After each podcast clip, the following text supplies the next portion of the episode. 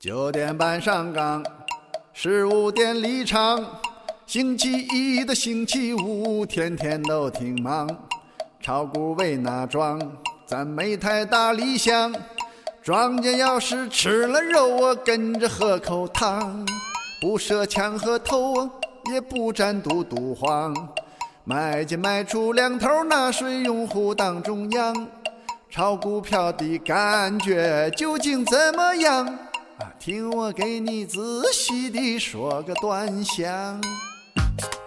Hello，大家好，您现在收听的是汤小电台，汤小有话说，我是汤姆呃哈喽，大家好，我是奥斯卡。啊，又是我跟森哥俩人啊，每个月一次的这个股票节目啊。嗯，这回因为最后一个交易日呢是呃周一啊，我们俩肯定是赶不上这个十一月的最后一个交易日了。嗯啊，趁着今天是二十七号周五啊，倒数第二个交易日，也可以吧。也可以啊。森哥下了班就赶紧过来找我来了，然后我们俩给大家带来这个每个月一期的啊这个股票节目啊，回顾一下十一月的股市行情。虽然还有一个交易日啊，但是没办法啊，时间的问题，咱们就差一个交易日就差一个交易日，对，无关大雅嘛。无关大雅。我估计。呃，周一也不见得能怎么着，是吧？对，希望大涨吧，但是我估计看也不见得怎么着啊。嗯然后呢，咱们呃言归正传，然后呢来聊聊这个十一月的股市啊，到底怎么着？咱们先回顾一下啊。我觉得首先呢，这个就像咱们这个这期节目的标题一样，叫做两极分化啊。我觉得这个市场上现在走的，就从指数级别啊，咱还都不说板块，就是几个大的指数来说，走的现在都不太一样。嗯，啊，比如说像上证指数啊，这个月走的就不错，包括现在的位置呢，相对来说也算比较高的这个位置。嗯哎，大盘股这就甭说了，比如说像沪深三百这指数是啊，啊，在这个月都突破了新高了。对啊整个这个从七月开始大平台，现在已经创新高了。嗯，包括上证五零，甚至都创了从零九年以来的新新高高了啊，也是走的相当不错啊。这些都是标准的大盘股的这种指数，甭管是沪深三百呀，还是上证五零，都是这种大哥们是吧？这些巨头们，对啊，啊，这是能看到的。大盘股相对来说走的不错，但是呢，像深证指数啊、创业板啊、中小板啊啊，都是在这个月初的时候一波冲高，嗯，然后呢，但是后面这个十多个交易日吧，基本上是在回落，嗯。现在又打回这个中轴线的这块儿，这个从七月以来这个大横盘回到了一个差不多。啊，中间的这个位置啊，继续在震荡。啊。市场上呢，呈现了这个倒二八行情。嗯。啊。一般咱们说二八行情就是啊，那些大盘股不动啊，小盘股乱动啊，是啊，稀里哗啦瞎涨。嗯，然后大盘主在这坐镇。现在是大盘主呢在顶着这个指数往上走，啊，反而是这个小盘股们比较歇菜啊，嗯比较那个什么啊。我觉得这个呢，应该是一种补涨行情啊。我觉得风格呢没完成转换，然后我也不认为说大盘股能带领着这个股市能走一个特别大的牛市啊。现在我觉得像七月那么疯狂的上涨，我我那应该不会我我觉觉得可能七月不应该不会太太乐观了啊！嗯就是像那种大涨，从管理层那边的口风啊什么的，也是说我不会让这个市场缺钱，但是呢，我也水多了，我就搁点面，面多了，我就搁点水，啊，也是相互掺和，让这个市场呢。慢牛，这应该是从管理层希望的，嗯假如每年涨个五百点啊、八百点啊什么的，对，啊，就就就这这这种每年涨个百分之十、百分之十二啊，嗯这种标准的，反正能跑赢这 M 二供应是最好的，嗯就是这这种感觉。他也不希望市场特别热，嗯特别热的话也不好，大牛接完了就是大熊，啊嗯这是不希望的。嗯，然后个人觉得是这个大盘股的这个补涨、价值回归，对吧？小盘股的一种调整。但是如果未来有机会呢，可能还是在小盘股的一些板块什么的，还是这个。曾哥，你觉得呢？这一个月是大盘股是补涨啊，还是怎么着？我觉得现在啊，就是说自从七月份上来之后啊，它到现在，然后呢能横盘，然后呢还能再向上突破，我觉得就比就是一五年啊，或者说是这前后已经强很多了。因为如果说历来的，就是有牛市之后，都会有一波比较下跌的一个深幅调整，但是这次它有点风格不太一样，它能横住，就说明这个上层能够把这个指数给稳定住，就是有一定的掌控力吧。我看了一眼，就是最近这个周线哈，这个大这个大盘涨得还可以，就是又回到前期这高点了，应该算是第三次吧，啊，所以我觉得，嗯，请小盘股可能前期确实涨得多一点，然后就里边会有一些买和卖调仓，然后呢，基金发那些股票吧，可能还应该可能没有说完全的。买入进去吧，因为要是真买的话，应该是另外一个一一种景象。现在可能就是把一些银行啊，呃，金融三驾马车拉出来之后啊，可能就是做一个价值回归吧。呃，因为这银行可能最近这一年，因为那个给小微这个让让利 啊，确实是业绩不太好。那么呢，这四季度呢，正好也算是一种企稳。然后正好那个我看了一眼，像建行啊、工行啊，最近这半个月。确也确实是走起来了啊，也并没有说继续往下，也算是一种呃能涨个百分之二十十几啊，我觉得对于这种银行来说已经很可观了。嗯，然后呢，我觉得再有行情可能就得是明年了，现在可能就是一种调整换仓，嗯，然后把一些原来估值过高的然后挤一挤啊，然后明年再接着往上拉，其实这个都不耽误啊，因为我觉得能在低位买的话，不会在高位接啊。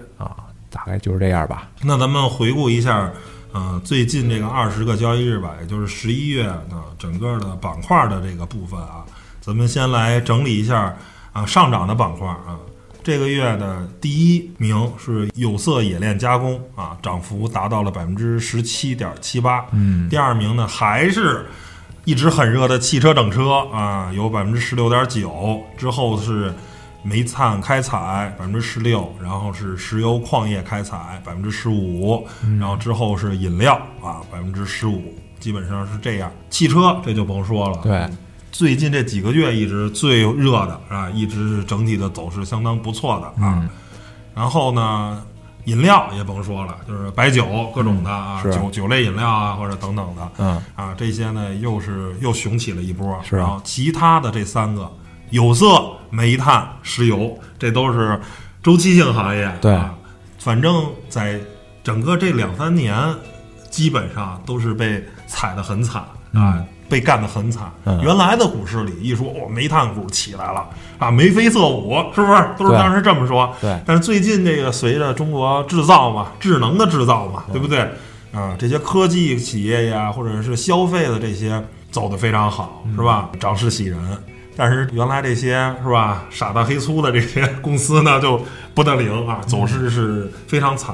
但是在这个月呢，这些周期股呢，有了一个相对来说比较不错的这么一个涨幅，啊，我觉得也是一个资金的一种避险思维吧。它这反正因为这些全在低位啊，拉一拉呢也比较安全，对不对？对。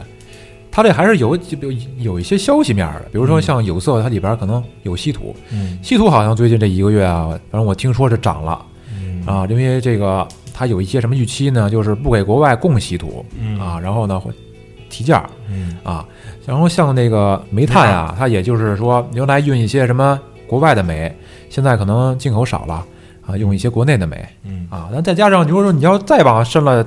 拓展新能源汽车，它用电量大，对吧？发煤发的多，对吧？反正怎么怎么想都有。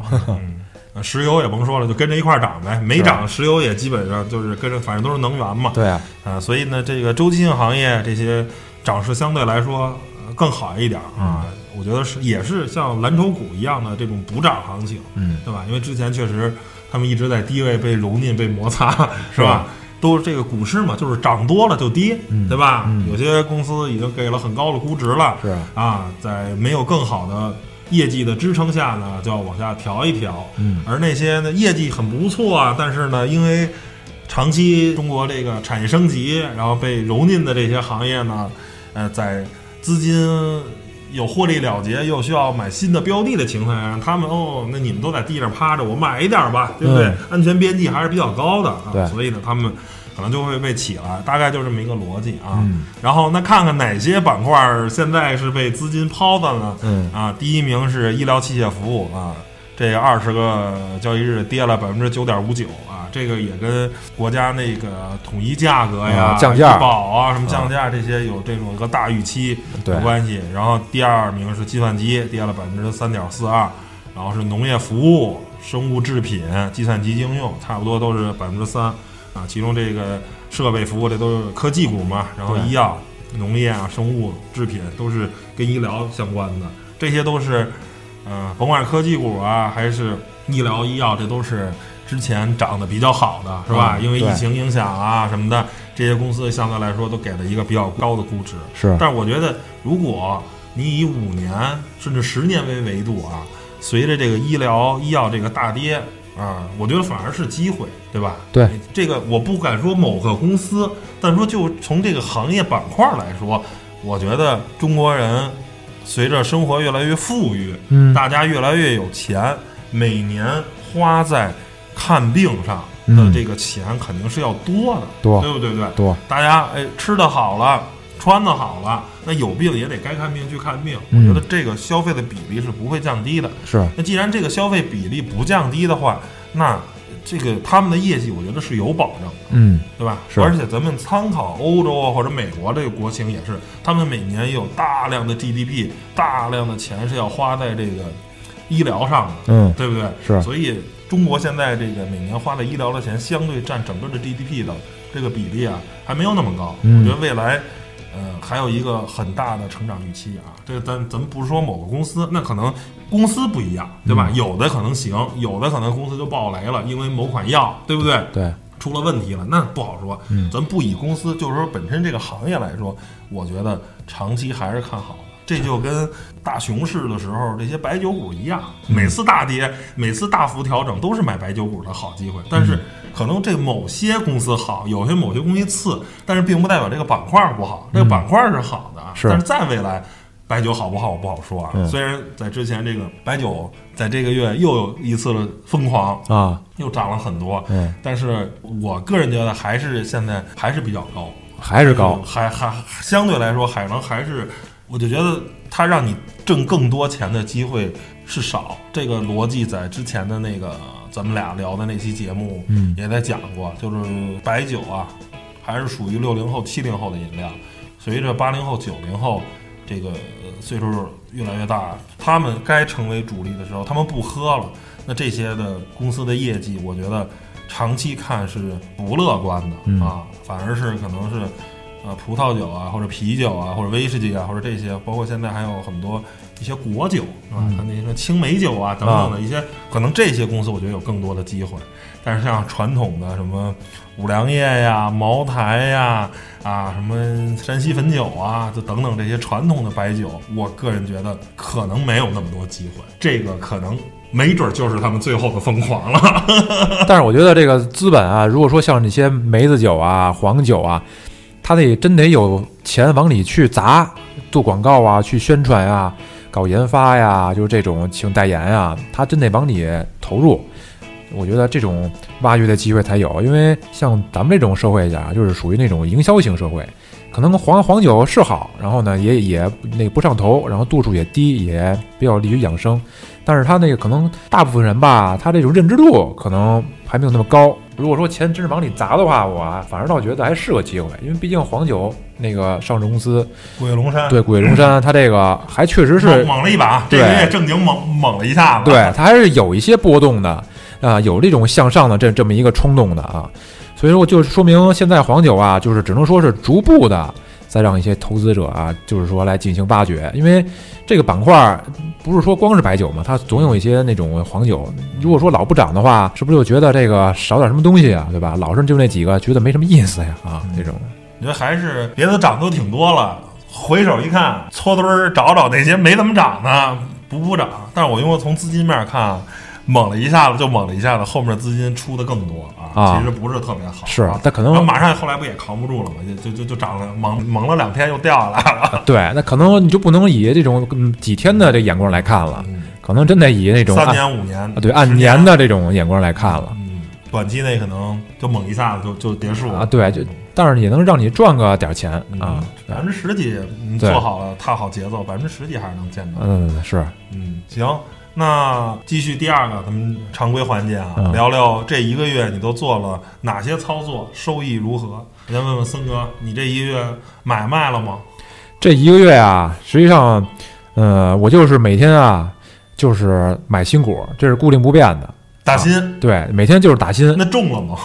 中了，嗯后面应该也会说到，但是现在可以先说中了一个，就像蚂蚁的那个股票啊啊中了嗯，啊。然后除除此之外又中别的了，除此之外，就是这月就没有再中新的了，就没有中新嗯，的。没有再中新的了。嗯，那个不是那个呃买卖别的了吗？除了新股以外呢？除了新股以外，像酒类的，像酒鬼，就是大概是一百一十多吧，嗯啊，基本上也还跟那飘着呢，卖了吗？没卖。没卖，没卖，没卖，还跟那飘着呢。还有一个呢，就是属于银行类的了。嗯嗯，这个的话就是惨一点儿 啊，但是我还是以那种，呃，这种抄底的心态啊，以因为这个股东他是有呃明星股东的，对吧？嗯？他们如果都能坐得住，那我也能坐得住嗯。啊，所以说我还是 有点信心的啊，对。最惨的银行之一，民生银行。对，今天从那个那个市净率。市净率从零点四九涨到了零点五一，我觉得已经像跨度了三个世纪那种感觉似的，是吧？太难了。啊，对，这个，嗯，这个银行里头有好的啊，比啊如长得好的，啊像招商啊，是不是？啊，包括这个平安啊，这些都是属于在高位飘着。嗯然后剩下呢，有一些在低中低位飘着，建设啊、工商，但是我觉得盘子又没那么大，业绩也还行啊。这民生算是走的最惨的之一了。对或者呃不不是之一，是是最惨的，没有之一，差不多同同命相连啊。嗯因为它呀是没有主心骨，就是股权比较分散。对没有一个核心的最大股东。对，但是未来呢，如果说有没有别的机构内资或外资来进行那个入股，这个我不好说，不好说啊。所以说这个东西呢，你就是你你也只能是先这样了，对吧？嗯嗯，对，行，然后我就说说我啊，这一个月呢，我操作了两手啊。第一个呢是做这赣锋伟业啊，没操作好嗯，T 加零，结果当天还赔了一块钱啊在了一在一个相对低点卖了，又在一个高点又给接回来了，还赔了一块钱啊。然后呢，后但是这这一共是应该是六十多的成本，六十四，大概是现在是涨到了最高时候这个月涨到了八十四。然后呢，现在应该是七十七、七十八，大概是这个样子。嗯、这个因为八十多那那那几天呢，我在广州出差，啊没有时间盯着，很忙啊。，挣钱都没时间啊，嗨，那来不及嘛，研究嘛，啊对不对？你你你得吸取教训是吧？好股票能多拿着拿着点儿，想多赚点儿，但是呢，哎，你你没没有时间。哦然后呢，这是一笔操作啊，剃了个零，然后还给剃错了，还少赚了一块钱。第二个呢是把一个之前买的被被最多时候被套了三四块钱的一个股票给清盘了，哦叫海蓝信啊。啊，一个国防军工板块的，嗯做这个遥感啊、雷达啊什么的相关的舰船的一些智能导航的这么一个公司嗯，啊，大概是十六块钱左右买的，然啊后最惨的掉到十二块多，套了四块钱。啊然后呃周四干了一百分之二十，啊人家是这个创业板的是吧啊？百分之二十的涨跌幅限制啊然后呢又。嘎叽，今天又冲了一百分之十几，最多冲到百分之十五，我没啊卖到十五，大概涨到百分之八九的时候我卖了，大概是平着吧，嗯、可能赚了百分之一二啊微赚个百分之一二，给啊清了，赶紧解套的就给卖了，不要不要再，嗯，最后从资金面看，你看对了，对了，你看最高冲到百分之五，收盘的时候涨百分之三。你看这这一天啊，你要十五的时候买的话，一天先套你百分之十几，十五到三，这就套你百分之十二，是不是嗯？，对，你一看这资金面，你看不好，也不往外进资金了。啊这个应该是一个机构的自救行为。我说你这个，哎，我这跟着赶紧跑了吧，是不是？先回回点钱跑了是对的，哎，跑的是对的啊，这个大概。然后那个基金那边呢，基本也是没动啊，所以也是尬有尬吧，反正基本上也就那样，有的涨的，有跌的，反正最终可能不怎么样啊，也也也没多赚钱，反正基本就是就是因为这大盘。除非你买的是那些上证五零的基金啊，除非你买大盘股的，它可能不错，或者某个板块的，你要买有色啊或者汽车这种 ETF 的行。如果你买综合标的的，可能也都不怎么样啊，可能就是多占个百分之三五，啊，了不得也就这样了。反正你，你反正我觉得你最关键的就是清一清啊，这是最关键的。哎，对对对，嗯太多了也盯不过来，对哎，，太杂有点太杂太杂，哎，那些回本的，那些哎赚的差不多了，该清清一清；那些解套的，哎，一看又继续涨不动的，该清清一清嗯啊。是啊，对，主要是忙，没没工夫做 T。你要是有功夫做 T，可能也就好了。这个东西你这不天天盯着不行，对吧？啊对，因为就就挣这三五个点嘛，对吧？饭钱出来呃了，饭钱出来了。然后呢，咱们接着说这个相关的主题啊。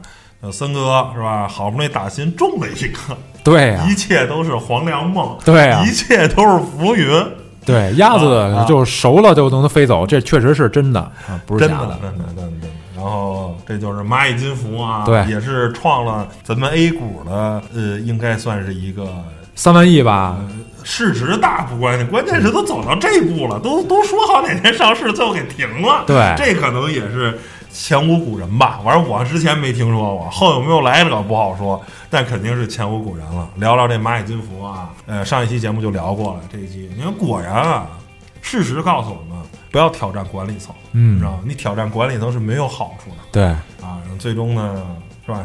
他这属于赤裸裸的，对嗯赤裸裸的，嗯，上期节目都讲过了，对吧？你本质上呢是一个金融公司，对不对？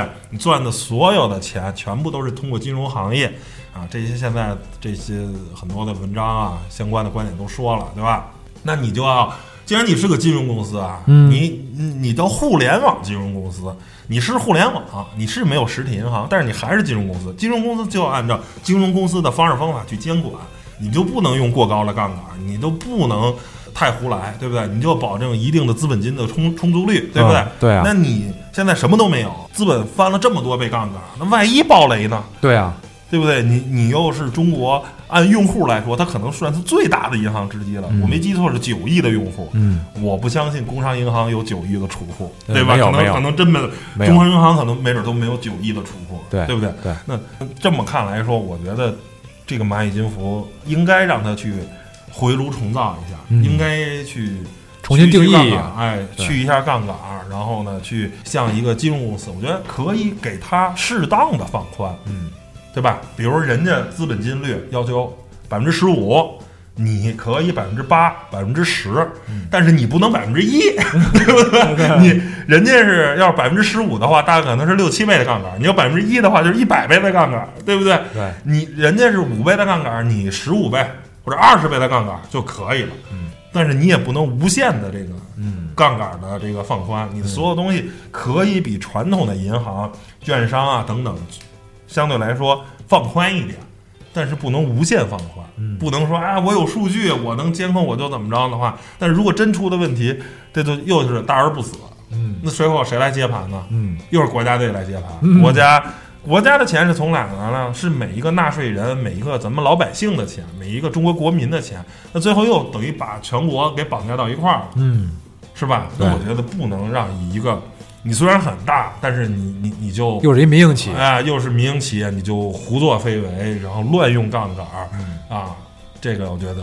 不好。对，事实证明呢，确实呃也确实是这个呃校长呢，是不是？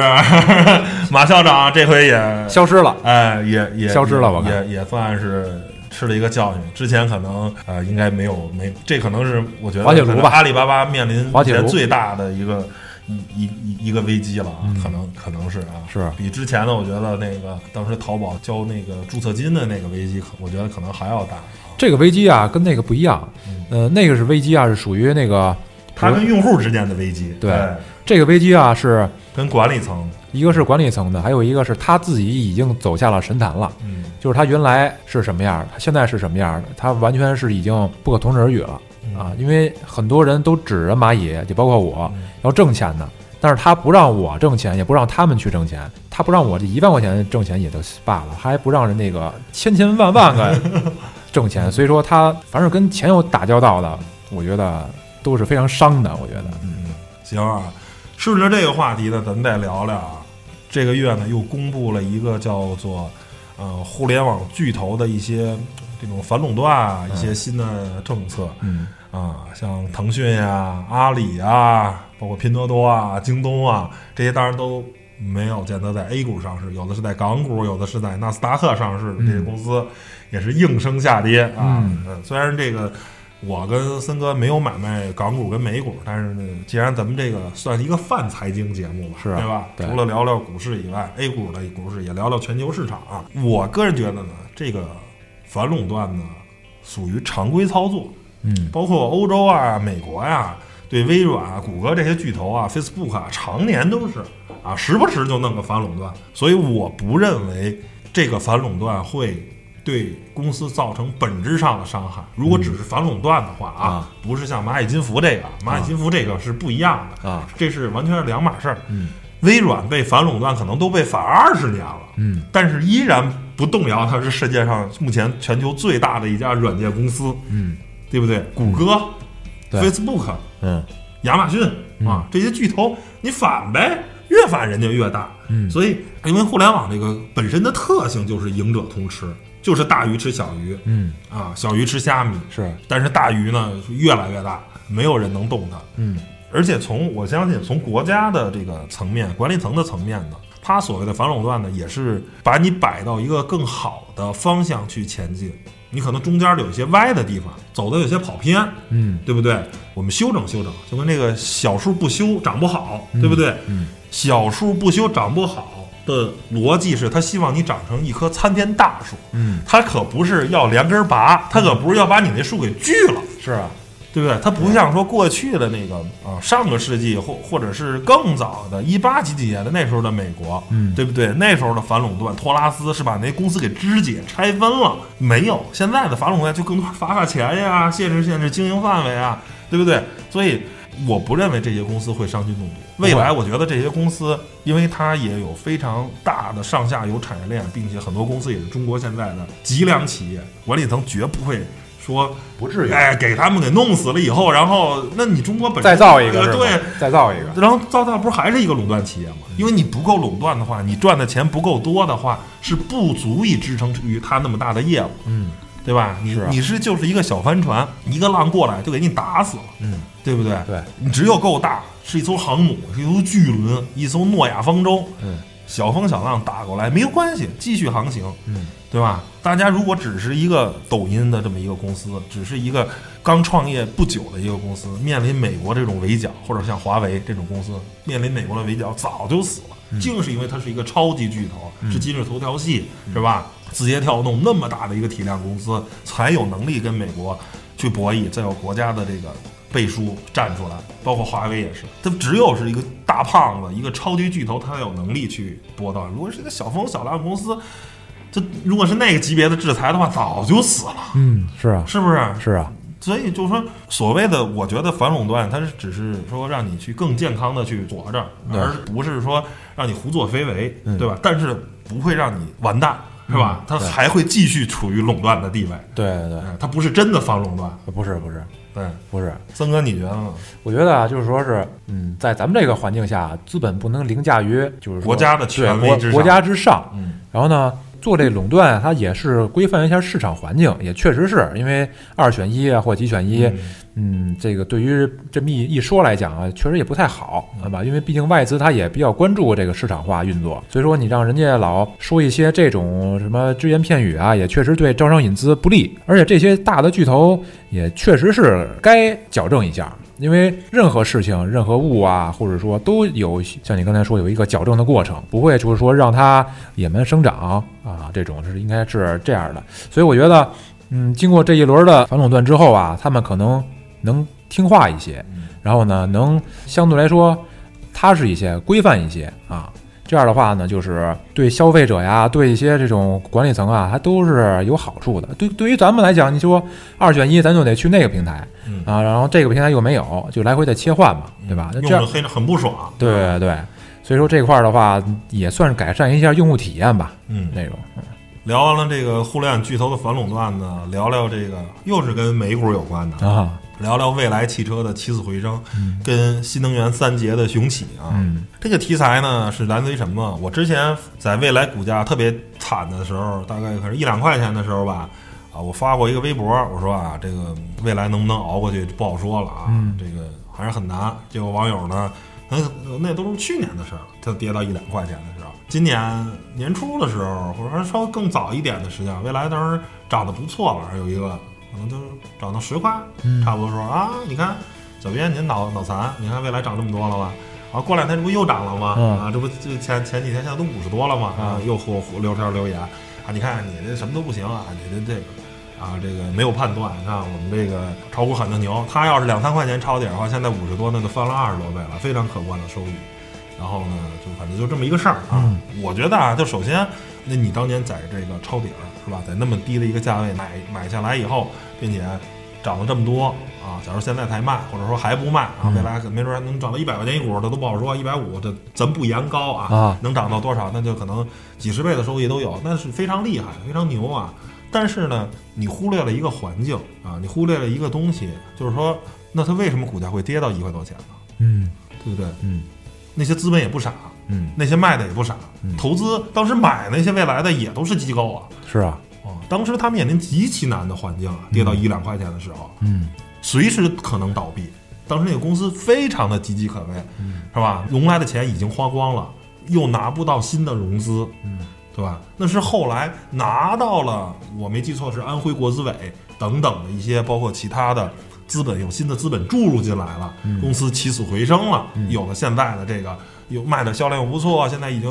每个月可能能卖个五六千台车，是吧？中国啊，它又是一个做高端的，做个三四十万、四五十万这个价位的新能源车，然后它能有这样的销量，对吧？资本市场很认可它，给了一个非常高的估值，现在已经七百多亿美金的市值了。嗯，你按六七四十二还四千多亿呢，要是七七的话就接近五千亿啊，那都接近宁德时代了啊，是一个非常夸张的这么一个市值，非常高，比跟比亚迪现在市值差不多啊，比长城啊、比吉利都高，这是一个给了一个非常非常高的估值。那背后的逻辑是，那你赌对了吧？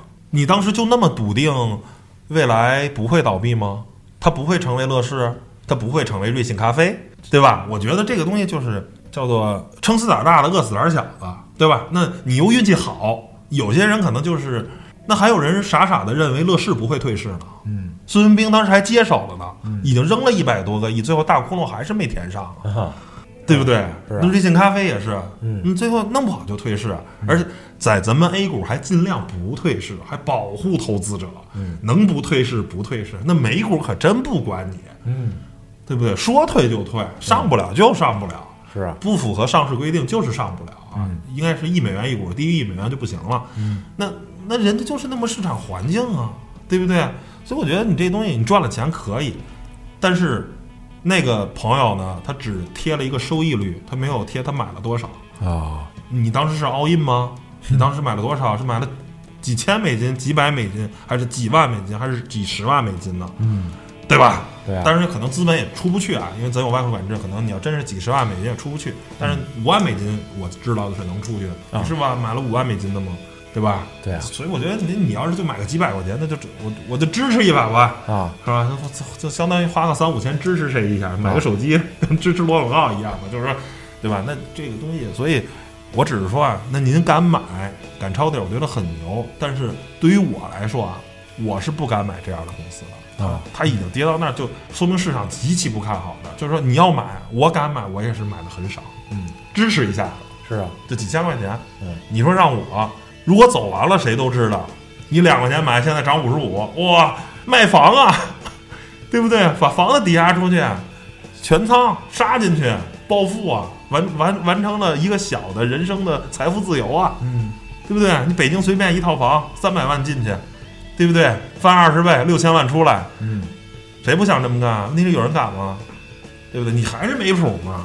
所以我觉得这种就是这种机会啊，真的是很难做的。我我想这么说，不是说呃如何如何，这个真的是非常不确定性的机会，真的是。这就是赌不嘛，就是我跟你说，这个相当于什么呀？就是相相当于在咱这儿买 ST 那些股票，嗯重组成功了，连续拉十个、二十个一字板，这不很正常吗？嗯这不一个路子吗？那你说那个是是挣大钱的机会是，他就没重组成功的，退市了呢，是啊，对吧？这未来它虽然不涉及重组，但是不是拿到了新的资本进来，然后它活下去了嘛？嗯这本质上也是一个道理啊。所以我觉得，就这这这种东西吧，你成功了，但是这种成功没有可复制性。嗯那天天现在有跌得特别惨的公司，你你你你敢抄吗？对吧？瑞信当时跌得很惨，你敢抄吗？现在瑞信还活着呢，公司还是活着呢，但是股票已经退市了。然后现在乐视也活着呢，这股票退市了，对吧？你你敢买吗？暴风，暴风都没人了，对啊，您敢买吗？是吧？我觉得这个，就那那你就是，我只能说李斌的运气还可以，还不错。对，在公司最难最难的时候，他活下来了，他扛下来，拉来了新的资本，他这个也跟他行业也有关系，毕竟现在汽车火嘛。嗯如果说他要是卖卖别的产品，可能还真活不下去了。嗯啊，因为现在汽车因为国外不火，但是中国火嗯，啊，其实他这个也沾了光吧。我觉得包括除了这个蔚来啊涨势喜人，包括像理想啊或者小鹏，最近几个月呢都有个两三倍的这么涨幅。现在理想的市值已经来到了三百四十亿美金，大概是两千亿出头合人民币。那小鹏呢四千六百亿，大概就是三千亿左右啊，都是非常高的这个估值。我觉得之前也讲过啊，这个新能源汽车什么的，我觉得他们就是看未来。现在就是全球资本吧，而且我觉得啊，这些公司啊，可能没准真的是中国投资人在美股那边炒起来，因为我看他们换手率都特别高，你明白吧？对可能真的是一堆中国人在那儿炒美股，在那儿玩儿。居多，呃，不能说百分之百吧。对对，反正就有很大的这些交投是可能是中资中国的这些股民啊，嗯有有钱出去，然后在那儿玩儿。所以呢，你长得好呢，确实是啊，但是呢，未来呢，我觉得不好说。我不是说未来汽车啊，是未来这些公司呢，咱们不百分之百看好，对吧？因为现在目前他们的销量呢，确实是相对来说啊，没有那么乐观，而且呢，还有很多的传统车企呢，啊，也在参与中，对，也参与中，他也在做新能源车，所以我不觉得他们一定能把这些巨头嗯怎么样打败或者是什么呢，我觉得还是需要一个时间来看。现在呃就是还是嘛，就是我想说，机会就是来自于不确定性，甭管是未来啊，甭管是理想啊，还是小鹏，他们在低点的时候，可能就是不看好的人很多，看好的人很少，所以它的股价很低。然后呢，随着慢慢的交付越来越好，业绩越来越不错的时候，股价一飞冲天了。但是现在已经冲起来了，并且给的这个估值其实都不低啊，嗯，两三千亿在 A 股，这不是很低的市值啊。对应的这些汽车公司啊，大家可以去翻翻比亚迪的市值，大家可以翻翻长城的市值，可以看看广汽的集团的上汽集团的市值，他们是多少？其实已经跟这些巨头相似了，而他们每个月只交付几千辆车，这么一看，其实就是有点像特斯拉对应丰田，对吧？所以已经估值给的很高了，我觉得。在这个估值上，你再想往上走一两倍、两三倍的股价，我觉得啊，并不是很容易的事情。那就是多卖车呗。就是多卖车，而且你得卖的跟现在的巨头一样多。那你跟现在的巨头市值一样，但是你们俩销量可能差十倍以上，差二十倍以上，对不对？那你那那你的销量就真的有那么好吗？对吧？对，是不是？我觉得，所以呢，现在就是说，你如果你在低点，你抄底儿，我觉得可以。但是现在已经涨到这么高的点儿，你再去追高，我个人不认为是一个非常好的这个什么。而且他们跟这些互联网巨头还不一样啊，因为互联网巨头呢，它首先它也没涨那么多，嗯而且他们的优势是确定性的。嗯，严格意义上说，我觉得甭管是未来、理想或者小鹏，他们的优势没有那么确定。嗯他们相比传统车企没有特别绝对的巨大性的优势，像腾讯或者像是阿里，它在中国整个这个企业的优势是巨大的，是没人能撼动它，嗯对吧？甭管是流量啊还是电商这种地位，它有巨大的优势，嗯别的企业你看不到。嗯但是你说这个新能源三杰，对不对？他们对传统车企，我甚至都不认为他们有绝对的这种碾压式的优势。可能在新能源车上确实可能有一部分优势，因为传统车企还要照顾他们的燃油车的这部分的市场，所以他没办法拿出全部的力量去做这些新能源车，所以让这些新能源车企呢有了一部分的机会。啊，这个东西大公司大集团有它自己的问题，但是说就说做新能源车来说，我不认为他们有碾压式的优势。那既然没有碾压式的优势，那未来可能还是大家百花齐放的这么一个市场啊啊。既然没有碾压式的优势，那你市值也没有碾压式的这种东西。大家如果卖的一样多的话，那你凭什么有这么高的估值呢？对不对？我我个人是这么认为的。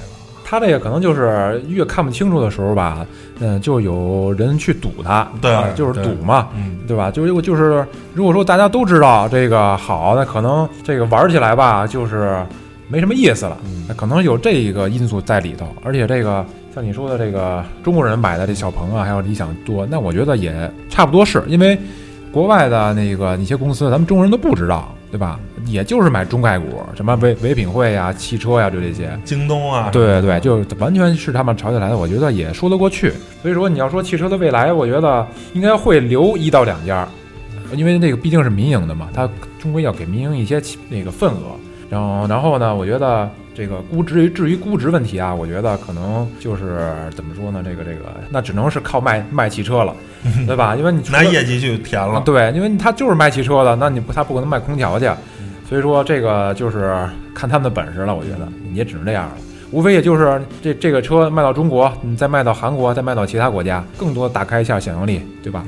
你就是说你要是老是几千辆的话，我觉得好像不太现实这个估值哈。嗯嗯，行啊，咱们继续下一个话题啊，就是关于目前的这个企业债的违约风潮啊。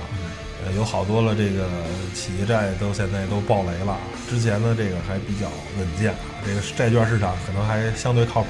嗯现在现在有国资爆雷的，没有，就是也是完成不了兑现所以说，本质上我觉得可能还是跟去杠杆化这些都有关系。去杠杆哎，因为你像好的企业呢，它可能不会借钱，也不会发债。嗯啊，人家为或者发债呢发的也比较少嗯啊，是正是越越烂的公司，越不赚钱的公司就得借钱度日啊。结果呢，借完了新钱呢补旧账，但是随着这个去杠杆的这个东西呢，借不来新钱了嗯啊，或者借来的新钱不够多，你堵不上过去的那个账了，嗯最后呢有暴雷啊。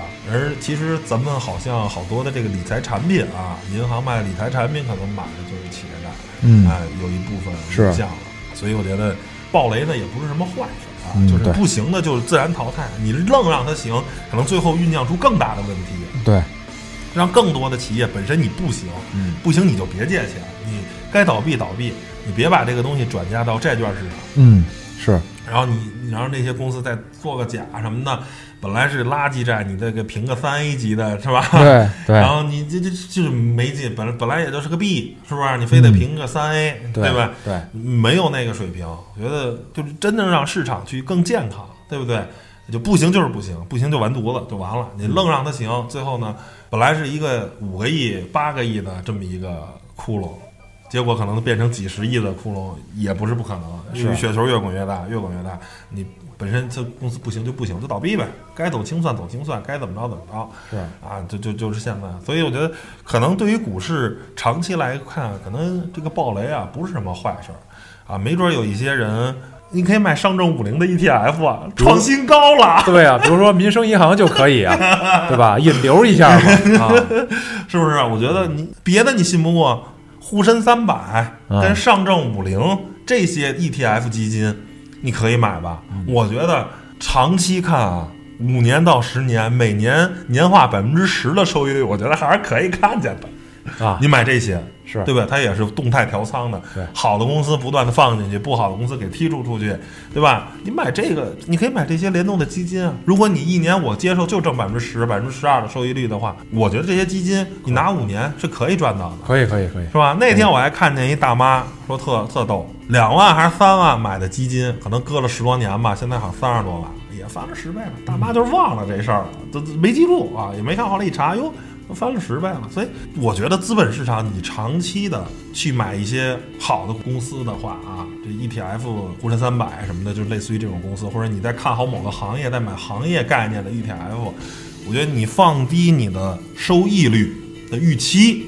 嗯放长你的投资的时间，嗯，当把这个一收一放，我觉得你赚钱的概率是非常非常大的，是啊对吧？是啊，是吧？现在你这很多基金其实都是在创新高的，嗯对吧？所以我觉得你放平心态，对不对？然后呢，看长远一点儿，我觉得这个资本市场还是给你赚钱的。有赔钱都是想赚快钱，嗯最后是赔的倾家荡产。对，你想赚慢钱，反而可能很安全。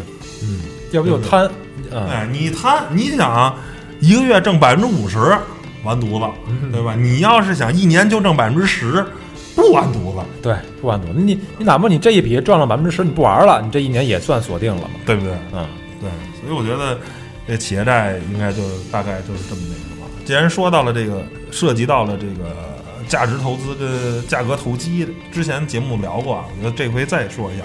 首先，我觉得这俩本质上是没有区别的。有很多人认为啊，我要投资或者我要投机。刚才我说的那个跟投资跟投机都没关系。我为什么说每年百分之十是没关系呢？那个挣的就是 M 二的货币增发，你挣的本质上是通货膨胀的钱，嗯因为每年央行央妈往市场上就扔了这么多钱，嗯市场上的钱多了，资产的价格自然就上涨，嗯对吧？这就是面跟水的关系。你一年追求百分之十的话，你挣的就是这个钱。但是没有投资跟投机的人啊，你甭管是短线客还是巴菲特，他一年肯定不想挣百分之十。嗯巴菲特他基金常年都是百分之二十多的，嗯像更激进的一些基金，那可能一年都能百百分之三十多的这种收益率啊，复合下来，那他们你甭管叫投资也好，还是投机也好，我觉得甭管是短线的技术分析，还是长线的基本面儿分析，我觉得本质上他们之所以能挣钱，挣的都是叫做信息差。嗯你价格的这种信息差啊，这种短线的这些投机啊，就是涨了，现在涨了两个板了，你开始分析它有没有第三个板，有没有第四个板。如果你分析有了，你又猜对了，就有人没看出来，嗯对不对？然后你又挣了两个板，你挣了百分之二十，嗯两个交易日百分之二十揣到兜里了，你挣的其实是一个信息差的钱，对不对？你挣的是别人没看到它能涨四个板，你在第二板的时候介入了，对吧？你挣的是这个钱。同理，甭管是巴菲特老爷子呀，还是谁知名的基金经理，他做这种长线的，他也是看到了这个公司的内在价值，对吧？你比如说刚才说的未来啊，他就认为这个公司不会倒闭，会有人接盘，或者即便他最后真的混不下去了，也会有汽车行业的巨头接盘。啊，我不认为现在他公司就值一块钱，对吧？我觉得它值五块钱，那我现在一块钱抄底儿啊，他最后五块钱我还挣五倍，嗯就要把它私有化，我也可以。或者说你其他的，甭管是巴菲特买的可口可乐呀、捷达刀片儿啊等等，或者咱们 A 股的片仔癀也好啊、贵州茅台也好啊，你这些长线投资，一年拿十年、啥十五年，这些白马股你也是看到了别人没看到的东西。可能在零八年，很多人认为茅台涨到一百块钱，哇、好贵呀、当时那个在 A 股一百块多块钱、二百块钱的公司是非常非常贵的。嗯很多人不不认为它能涨到一千多块钱，嗯是吧？其实它挣的还是信息差，就是你不认为它能涨到，我能看到，我觉得这公司未来能还有一个十倍的涨幅，还有个十年十倍的涨幅。嗯，他看到了，你没看到，然后你买了，人家就是等。嗯，对吧？其实它跟短线的本质上是没有区别，它都是看到了你没看到的东西。我觉得这就是资本股票市场的本质。你能赚钱，你就是你看到别人没看到的东西。对，其实那不只是股票，你干什么都是这样。嗯你看看到了东西，一般人没看到的东西。，对越多的话，你肯定要收益更高一些嘛。嗯。对，它这个也是道理相通的，我觉得。嗯，所以我觉得就是你甭管现在，我觉得你甭管投资也好，还是投机也好，我觉得都行，就是都都一样。其实本质上，我觉得这俩没有区别。原来我觉得啊，投资很好，但是发现其实你买那些大家都认为好的公司，它也不涨，嗯，都知道好东西，它就不是好东西了。对，或者说是别人都涨的时候呢，它不涨；嗯，别人不涨的时候呢，它涨得特别慢。你终于解套了，然后它走它走起来了，对吧？其实就还是你没看的，就是你即便买了那些好公司，如果你没有判断好买点跟卖点的话，你还是挣不到钱，嗯，是吧？这个所以这个东西非常的复杂，跟非常的有意思啊。对那天我看向班长分享一个啊，说一个好的股票上的投资人的话啊，应该是在四十岁以后哦，他有耐心了是吗？对，就是他四十岁以后是什么呢？首先呢，四十岁你要从二十多岁开始炒了，就已经炒了十年十多年了，有丰富的经验，经经历了最少三轮的牛熊，嗯啊，其中可能还有有一次赔的非常惨的经验、嗯啊，可能就是几十万、几百万就扔进去，还有这么一个经验啊。然后呢，你到了这个年龄，你对社会、你对人性、你对很多的东西啊，都有一些更深入的了解跟分析，对吧？你看的东西会更深。就是说难听了嘛，你到人人到四十岁这个年龄，可能就会看到一些二十多岁人看不到的东西。你看不到，你就挣他的钱了。嗯对吧？这这这当他的逻辑，你甭管投机还是投资，其实本质上都是一样的，就是你看到别人没看到的东西，嗯然后你就赚钱了，对吧？你人家只能看到五，你看到了十，你都比他多挣五；人家看到五，你看到了一百，你就比他多挣九十五，就是这么简单的一个道理。对，嗯，这也是一种是感觉，嗯，呃，这种感觉有可能是那个长期交易积累出来的一种一种反应。对，要不然的话就是一是是一种胆量，对吧？你敢，有有可能我不知道，但是我我敢买，有可能你都明白吧，但是比较小心，嗯，这也有关系。行，那本期这个股票节目就聊到这儿，咱们相约在啊十二月份了，十二月份啊，希望最后二零二零年是个不平凡的一年，这一年的最后一个月能给咱们 A 股的投资者一些礼包啊，让大家哎最起码能站上三千五吧，是吧？能不能看上三千五？是不是？嗯对，站上五千也也没问题啊。五千可能有点远，五千可能是二零二五年的事儿了。行吧，那本期节目就到这儿，谢谢大家收听，拜拜拜拜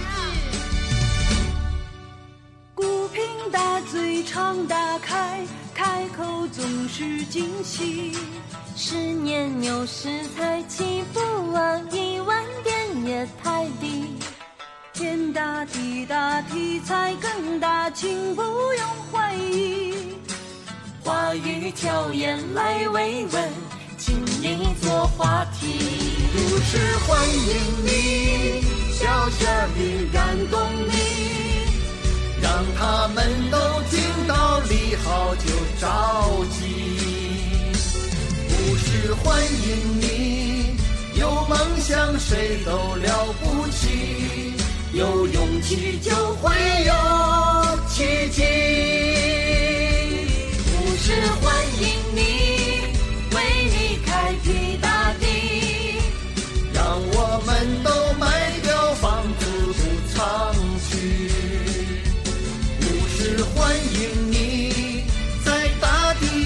有挖地狱，在贪婪时杀鸡。